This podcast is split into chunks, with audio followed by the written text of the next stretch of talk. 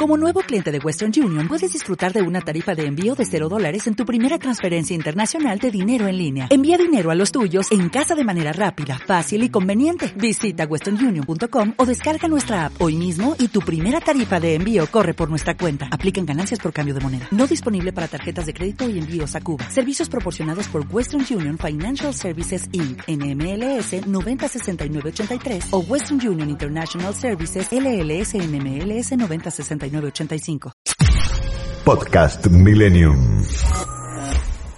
Le damos la bienvenida a Santiago Farrell, periodista y editor internacional del diario Perfil. Santiago, muy buenas tardes. Gisela y Santiago te saludan. ¿Cómo estás? ¿Qué tal? ¿Cómo les va? Bien, muy bien. ¿Cómo estás, Santiago? Danos tu visión de eh, la visita a Rusia, esas tres horas con Putin, más allá que a Gisela no, no le cerró la foto, te quiero aclarar. Sí, Pero contanos cómo lo viste. No, yo creo que, digamos, uno estuvo estos días analizando con, con analistas, no, bueno, conversando con analistas. Yo creo que hay dos planos. Hay un plano que podríamos llamar el ideal, que es el siguiente. Es verdad que el mundo en líneas generales ya se ha corrido su eje hacia el Pacífico, eh, donde hay ocho de las diez más grandes economías del mundo, donde inclusive el interés puesto de Estados Unidos está hoy ahí. Y entonces en ese sentido y es una región donde Rusia también tiene un papel importante a jugar con toda su alianza con las ex repúblicas que están en la región entonces digamos es una una lógica hay una lógica detrás de profundizar las relaciones por un por un lado con Rusia y por el otro lado con China. Pensemos que sobre todo en el caso de China se trata del principal socio comercial, no solo de Argentina, sino de, yo diría, decenas de países, prácticamente todos los de la región, prácticamente todos sus vecinos, inclusive países con los que ha tenido sus roces, Taiwán, eh, al que no reconoce, pero Japón, eh, Australia. Entonces, hay una lógica en buscar eh, reformular, o no reformular, o profundizar estas estas este, encuentros, buscar convenios, eh, hay muchas cosas en marcha. Ahora, ese es un plano, el que podríamos decir un mm. plano ideal, un plano de análisis, pero después está el otro plano de la coyuntura, del momento, y ahí es donde hay como para muchos analistas lo que podríamos llamar cierta torpeza o cierto error de timing, para decirlo de otro modo, ¿no?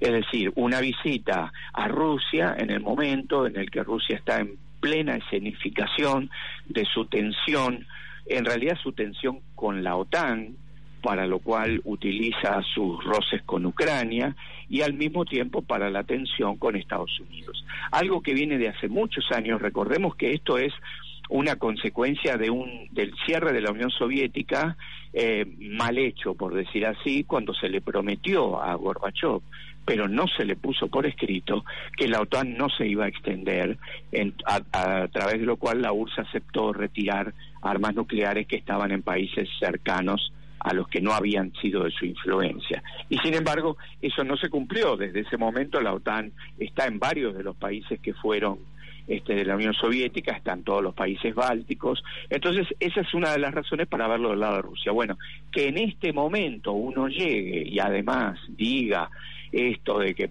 sea la puerta de entrada a América Latina, cosa que por otra parte no es cierto, ¿no? Porque ya la puerta de entrada ha sido Rusia, Nicaragua, donde, eh, perdón, eh, Venezuela, Nicaragua, inclusive Bolivia, donde Rusia tiene relaciones mucho más este, armónicas e intensas y hasta de colaboración que uno podría decir militar, ¿no? Entonces, en ese sentido, viene esto que podríamos decir de error de timing. Y lo mismo sucede en China. Eh, llegar eh, en la apertura de los Juegos Olímpicos, que ha sido boicoteada por Estados Unidos, hay que decir que solo por muy pocos países, ¿no? Eh, que no está mal no sumarse a un boicot así, pero sí llegar justo para la apertura, en un contexto en el cual no va a tener muchos márgenes de reunión porque China está con una política de COVID-0 durísima, que incluso hoy ha hecho una inauguración con apenas el 40%, un poco más de su estadio. Eh, entonces, sus actividades públicas van a ser eh, muy acotadas. Eh, entonces, eh, hay, un, hay un problema ahí de, de, timing. Entonces, en ese plano lo digo yo. No en el plano, si uno quiere, de las relaciones internacionales en regla general, ¿no? Está bien, porque bueno, me parece que el, tema de las relaciones internacionales, no hay ningún gobierno debe abandonarlos con ningún país en realidad. Exacto, exacto, exacto. ¿No? y esto, va también para este gobierno, digamos, con ningún país debería, eh, a ningún país se le debería cerrar la puerta rotundamente, porque uno nunca sabe las vueltas de la historia, las vueltas de las negociaciones internacionales y de las relaciones internacionales. Y si yo te pregunto, eh, a tu criterio, Santiago, ¿qué fueron a hacer en esta gira a Rusia? Bueno, del lado ruso es hay nosotros estamos por publicar una nota mañana en perfil porque es es, es, un pequeño misterio que estamos tratando de abrir. El ministro Guzmán eh, se sostiene que firmó un acuerdo de infraestructura pesada. Pero cuando hablamos nadie nos puede definir qué se entiende por infraestructura pesada. Entonces no no sabemos.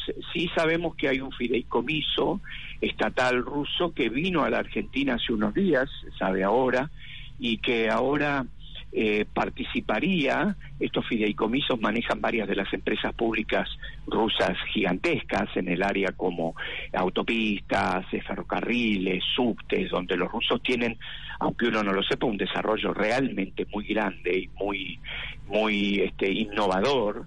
Eh, entonces no sabemos si va por ese lado, pero hay ese, ese, esos acuerdos que se están firmando ahí. Eso en Rusia en particular.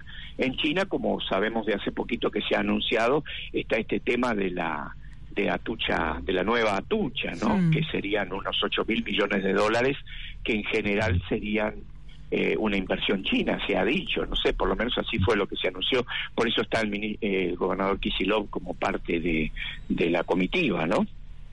Santiago, tengo que preguntarte, eh, nos hablaste de la, de la importancia de las relaciones eh, internacionales, como también dice Gisela, y de la falta de timing. Yo, te quiero preguntar como experto, ¿esta gira desde cuándo estaba planificada y si un gobierno puede suspender una gira porque cae en mal momento?